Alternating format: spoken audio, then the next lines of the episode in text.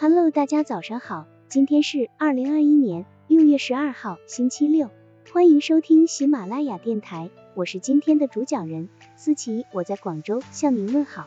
今天我们为大家分享的内容是幽默夸赞，让孩子变争气。孩子的教育很重要，因为小时候的教育经历会严重影响孩子的性格、心智，进而影响到孩子的成长与成功。教育孩子与孩子沟通要讲究语言技巧。要顾虑到孩子的心理感受，因此从孩子们单纯、善良、自尊的心理出发，应对孩子经常说一些明智的夸奖之词，帮助孩子建立起乐观、幽默、自信的心态，方能够成就孩子们美好的未来。作为父母、老师、上司，经常会碰到不争气的孩子、学生和下属，这时应该怎么样？同命入对吗？这只会增加他的叛逆心理。比较好的一种办法是幽默的告诉他。你很优秀，人们多数时候需要的是激励，而不是责骂。纽约布鲁克林的一位四年级老师鲁斯霍普斯金太太，在新学期开学的第一天，看过班上的学生名册后，她对本该兴奋和快乐的新学期却心怀忧虑。今年，在他班上有一个全校最顽皮的坏孩子汤姆，他不只是做恶作剧，还跟男生打架，逗女生，对老师无礼，在班上扰乱秩序。而且好像是愈来愈糟。他唯一的优点是很快就能学会学校的功课。霍普斯金太太决定直接面对汤姆的问题。当他见到他的新学生时，他讲了些话。罗斯，你穿的衣服很漂亮。艾丽西亚，我听说你画画很不错。当他念到汤姆的名字时，他直视着汤姆，对他幽默地说：“汤姆，我听说你是个天生的领导人才。今年我要靠你帮我把这个班。”变成四年级最好的一个班，在头几天，他一直强调这点，夸奖汤姆所做的一切，并评论他的行为，表明他是一位很好的学生。令人惊奇的结果出现了，在霍普斯金太太幽默的夸赞之下，汤姆真的变了，他渐渐地约束了自己的行为，变成了一个好学生。再看一下美国纽约州第一位黑人州长罗杰·罗尔斯的故事。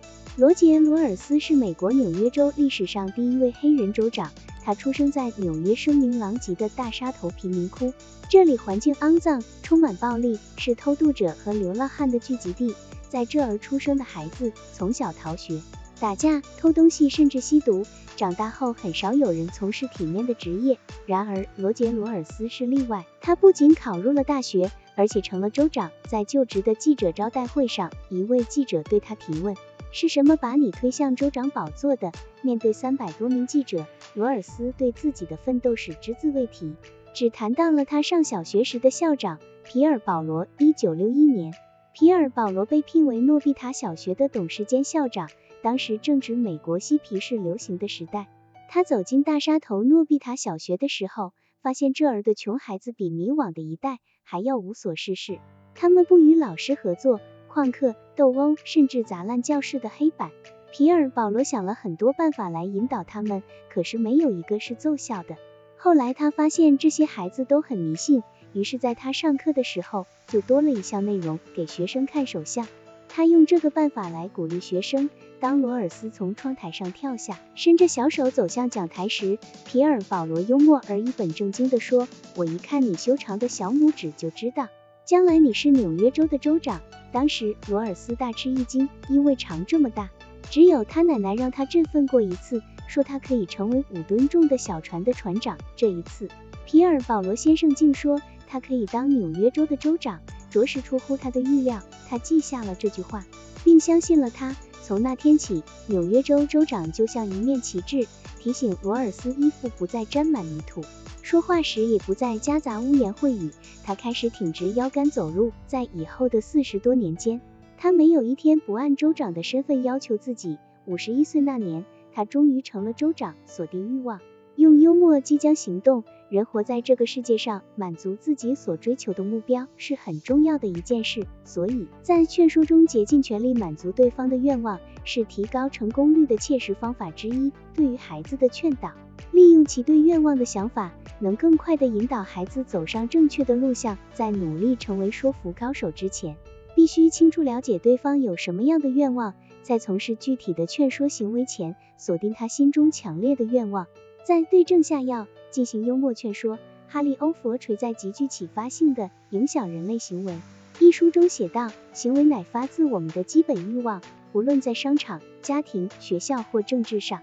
对那些自认为是说客的人，有句话可以算是最好的箴言：要首先激起别人的欲望。凡能这么做的人，世人必与他在一起。这种人永不寂寞。孩子的心灵是脆弱的，却更是充满潜能的。简简单单的一句话，可以毁掉一个孩子的人生，也可以成全一个孩子的未来。无论自己的孩子有多淘气，有多不听话，请不要总是给予严厉的批评，以免引起孩子的逆反心理。相反，在与孩子的沟通中，多给孩子说一些正面、积极、幽默的激励，会让自己的孩子充满信心，而主动的加强自我约束。好了。以上知识就是我们今天所分享的内容。如果你也觉得文章对你有所帮助，那么请订阅本专辑，让我们偷偷的学习，一起进步吧。